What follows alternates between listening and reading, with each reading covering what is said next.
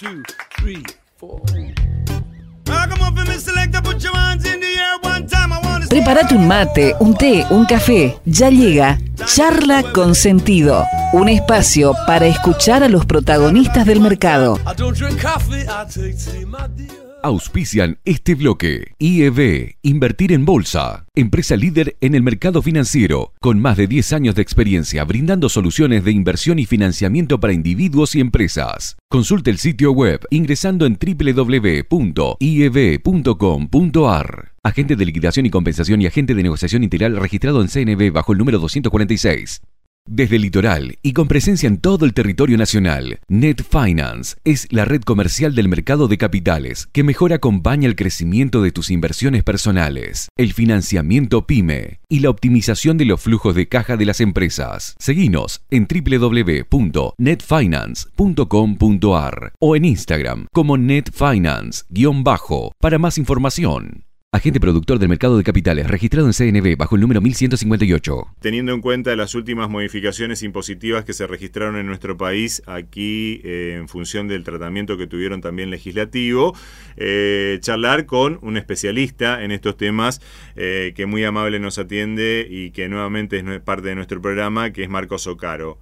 Así que Marcos, muchísimas gracias por, por tu tiempo, muy buen día y gracias por la predisposición de estar nuevamente con nosotros. ¿Cómo te va? Muy buenos días, Alejandro. Muchas gracias por la invitación y, sí, como bien adelantás, las modificaciones impositivas ya es eh, cuestión diaria, casi. Básicamente la, estabilidad fiscal no existe. Totalmente. ¿Cómo? Bueno, danos un pantallazo de eso, digamos. ¿Cuál es tu opinión frente a que eh, llegamos a esta altura del año, eh, se introducen modificaciones que algunas inclusive ni siquiera estaban pautadas o prepautadas que se pudieran modificar o prolongar, eh, como lo que ocurrió en el día de ayer? ¿Qué, ¿Cuál es tu opinión al respecto? Sí, esto claramente no, no ayuda a la planificación financiera impositiva, porque nosotros al invertir, por ejemplo, en un, por decir algún título público, tenemos, ya sabemos, vamos a suponer que invertimos en un título público de Estados Unidos, ya sabemos cuánto nos va a pagar de intereses en forma anual de acá a varios años. Pero dentro del flujo de, de la inversión también tenemos que introducir los gastos y los impuestos son un, un gasto que reduce nuestras inversiones. Pero en la parte impositiva no podemos planear más allá de un año o menos, lamentablemente, porque siempre eh, surgen modificaciones. Lo de ayer, lo que sucedió es lo siguiente.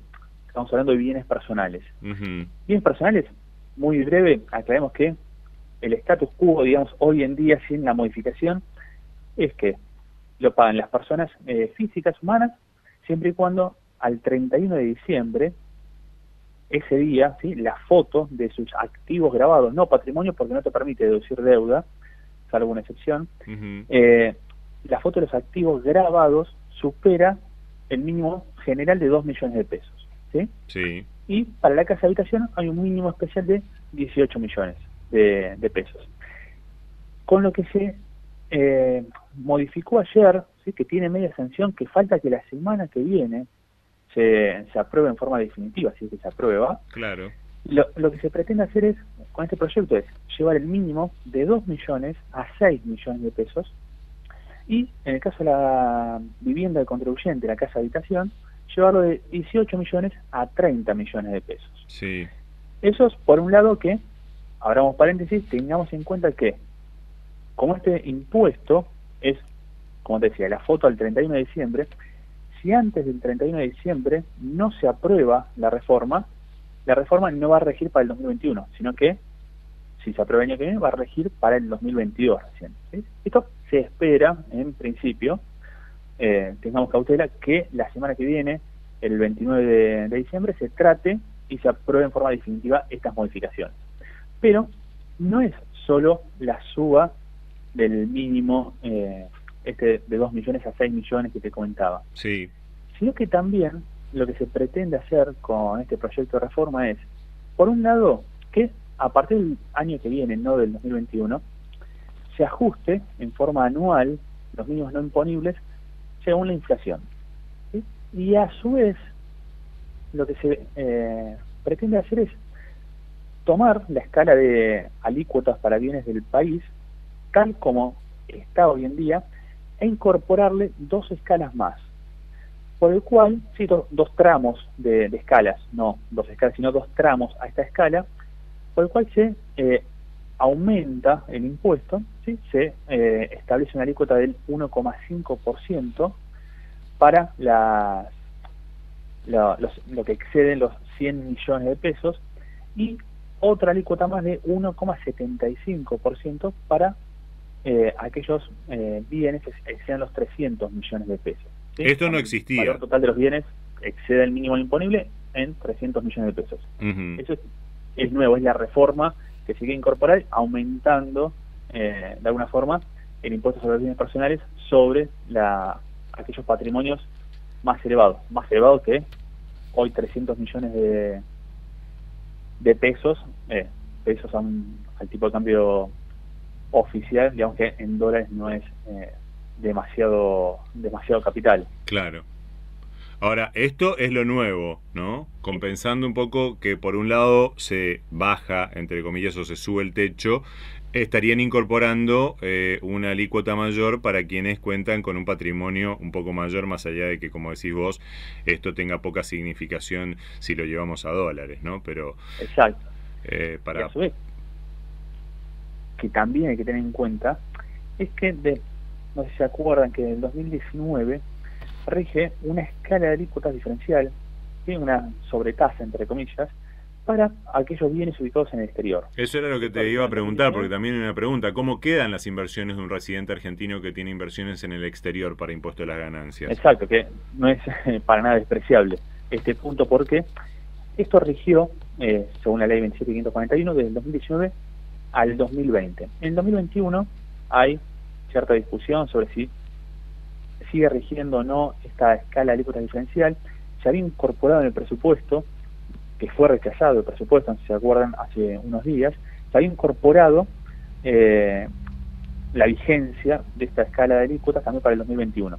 Como en el presupuesto no se aprobó, lo que hizo el oficialismo fue incorporar en el proyecto de modificación de bienes personales de ayer, incorporar la escala eh, para bienes del exterior. O sea, la semana que viene también, de aprobarse este proyecto con modificaciones, eh, quedaría vigente también para el 2021 esta escala de, alícuotas para bienes del exterior, sí. cuya alícuota más elevada son 2,25%. Sí. ¿sí? Que esto es otra cosa nueva. Exacto, continúa digamos, el castigo para aquellas personas que tienen sus bienes en el exterior, desde una caja de ahorro en dólares en un banco de afuera hasta un título público estadounidense o un CDR, porque los CDRs que cotizan la bolsa argentina se consideran bienes del exterior y todo eso tributa a una escala eh, de alícuotas más elevada en bienes personales. Por eso no es eh, nada despreciable. O sea que tenemos, o sea que esto afecta netamente la renta financiera, eh, estas modificaciones. Exacto básicamente vamos a suponer que tenemos eh, títulos públicos argentinos, eso está exento. Pero si el mismo capital lo tenemos en eh, títulos públicos de Estados Unidos, ¿sí? siempre y cuando superemos el mínimo de bienes personales, va a estar grabado. Supongamos que el mínimo vamos a tener confianza que se eleva a 6 millones de pesos la semana que viene, y nosotros tenemos, por decir un número cualquiera, 100 millones de pesos en bonos argentinos y ese es nuestro único capital, nosotros no tenemos que pagar bienes personales ni siquiera nos tenemos que inscribir. Pero, si en vez de tener 100 millones de pesos en títulos públicos argentinos, tenemos el equivalente a 7 millones de pesos en bonos estadounidenses, por decir algo, ahí vamos a tener que pagar el, impuesto. O sea que repasando un poco entonces, ganancias y bienes personales de eh, una, un inversor que tenga CDRs, ¿cómo quedaría? repasando un poco porque ya ahí, digamos, lo, fuimos picoteando eso. De, en el caso de ganancias, que también este año sufrió modificaciones, eh, básicamente en ganancias, si tenemos, vamos a suponer que invertimos tanto en la bolsa argentina como en la bolsa extranjera. Sí. En la bolsa argentina nos dedicamos a comprar y vender desde CDR, pasando por acciones hasta títulos públicos y obligaciones negociables. En la bolsa argentina ganancias está todo exento. ¿sí? En cambio, si lo hacemos en una bolsa del exterior, una bolsa que no está regulada por la CNB, eso va a estar grabado en ganancias. ¿sí?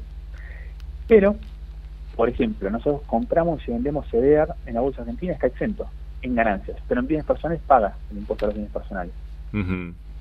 sí, hay que tener en cuenta los dos impuestos y cómo juegan eh, los dos impuestos en, en esto. Nosotros tenemos, por ejemplo, ganancias por intereses de títulos públicos. Si es un interés de un título público argentino, está exento en ganancias.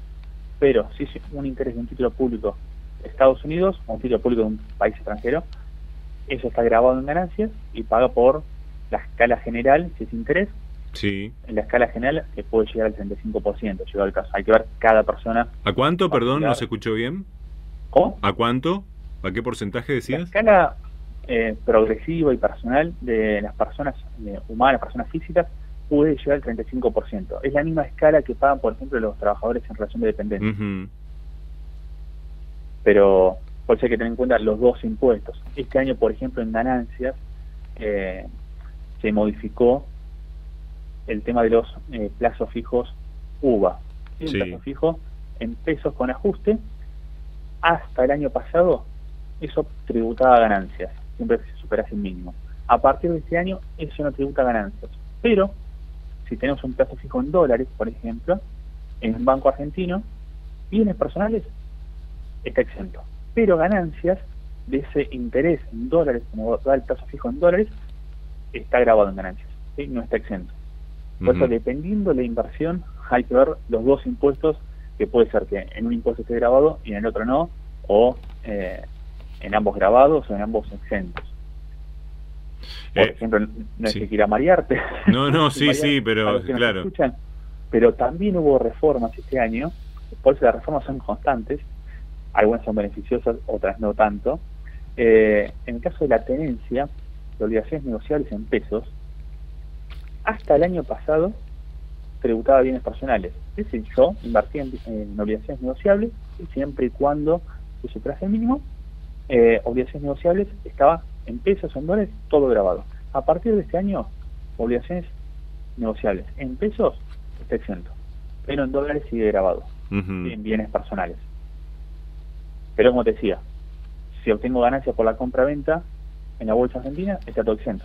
Claro, pero, o sea, eh, eh, a ver, esto es, eh, digo, un trabajo chino eh, para el contador, digamos, o el departamento contable de una empresa que tiene diversificada sus inversiones eh, con, digamos, una cartera integrada, como decís vos, eh, por un lado con acciones que, que, tienen que ver con lo local o inclusive con acciones que son de la Argentina, de empresas argentinas pero que cotizan en el extranjero o eventualmente también de empresas que son directamente extranjeras, por dar un ejemplo, no sé, Apple, eh, Coca-Cola, eh, Baba o cualquiera de esas, ¿no?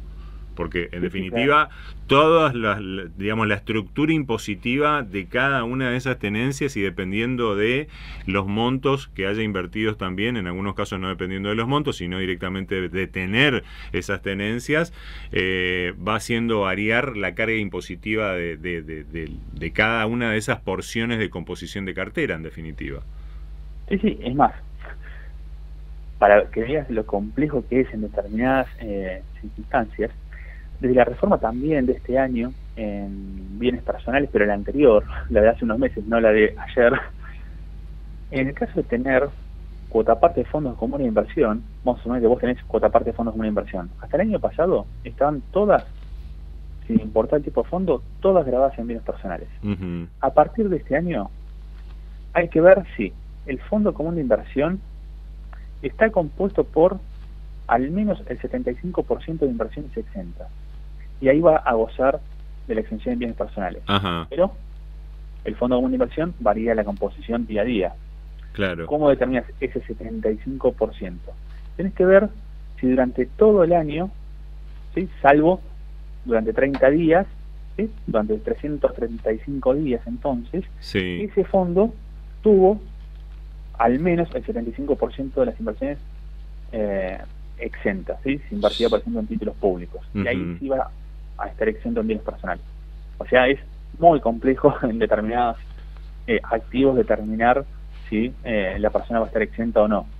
Claro. Es bastante complejo. O sea, eh, a ver, hasta la cuestión más inocente que es eh, resguardar tu dinero que no lo querés dejar en la caja de ahorro poniéndolo en un fondo común de inversión, tenés que ver cuidadosamente cómo está compuesta la cartera de ese fondo común de inversión de un banco, ponele. Exacto. Para ver si en definitiva eso te va a terminar haciendo pagar o no bienes personales. Exacto, teniendo ¿No? en cuenta que el monto es muy bajo. Vamos a suponer que la semana que viene se apruebe y se eleva a 6 millones. Pero si no se llega a aprobar, va a quedar el monto mínimo en 2 millones de pesos nada más. O sea, 2 Ujú. millones de pesos es, imagínate, un auto gama media o ni siquiera gama media ya supera los 2 millones de pesos y las personas ya tienen que eh, pagar bienes personales. Es casi una locura, porque no se actualiza desde hace años el, el mínimo. Qué bárbaro. O sea, eh, aparte, aparte de eso, digamos, este, de que también el Estado es moroso en lo que se refiere a la actualización de las escalas o de las valuaciones de los bienes, en definitiva, ¿no?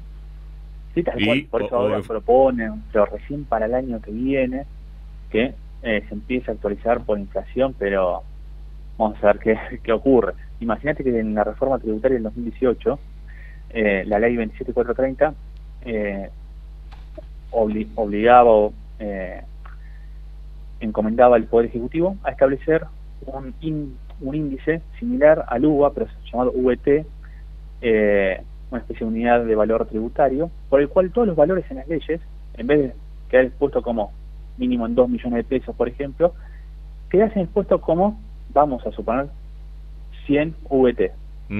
Y que esa VT varía todos los años en forma automática y por lo tanto el mínimo en los impuestos y todos los montos de las leyes impositivas se van a actualizar de acuerdo a la variación de ese índice que se ajusta en forma automática, sin depender de el gobierno de turno y las necesidades de caja que tengan.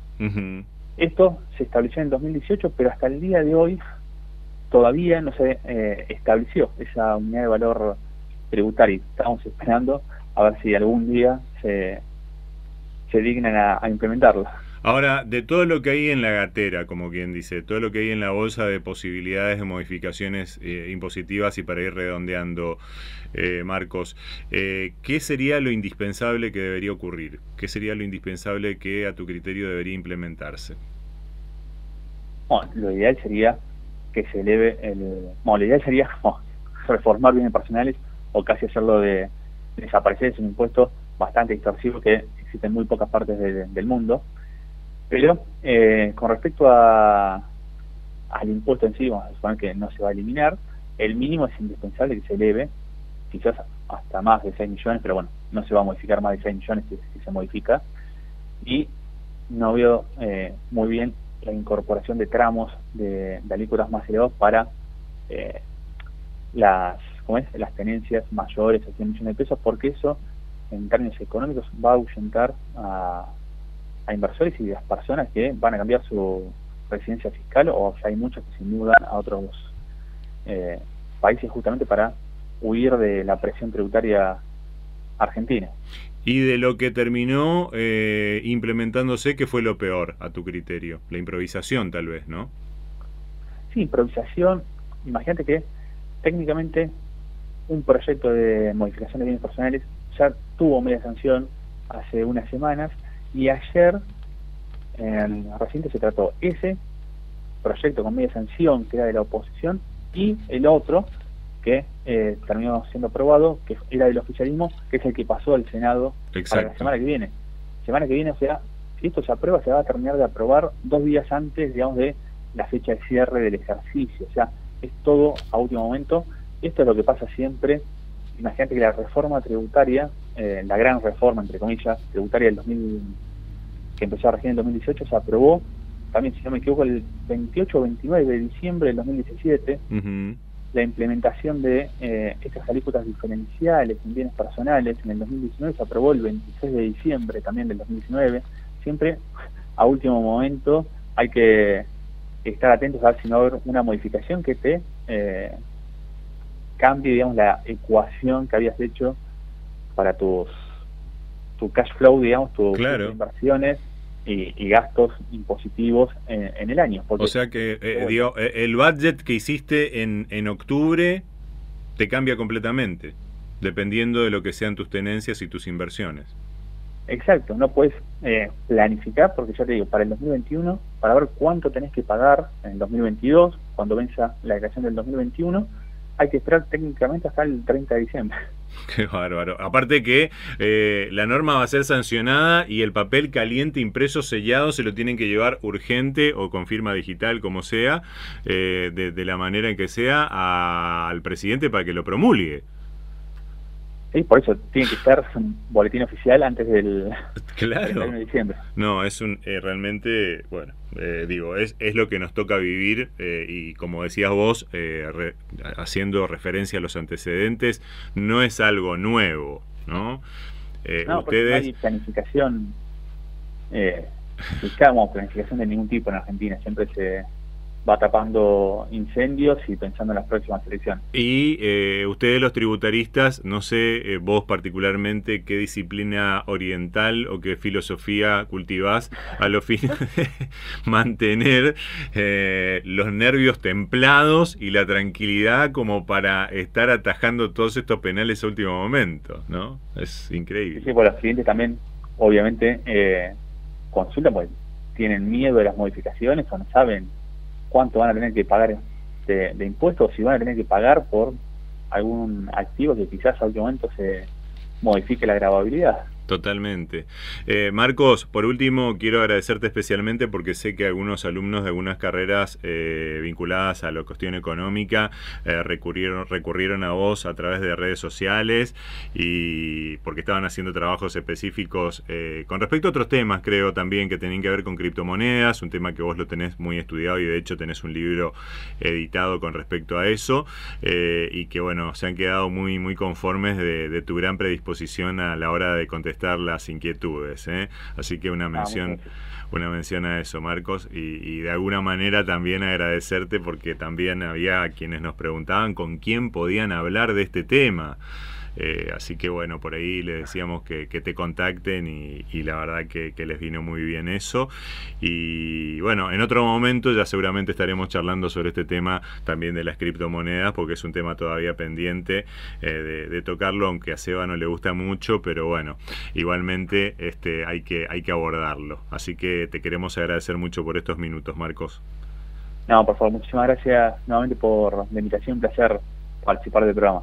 Bueno, a vos y bueno, seguramente el año que viene, teniendo en cuenta este marco de cosas, te vamos a tener que volver a molestar. Muchísimas gracias y, buen fin de año para vos. Igualmente. Hasta luego. Adiós. Gracias.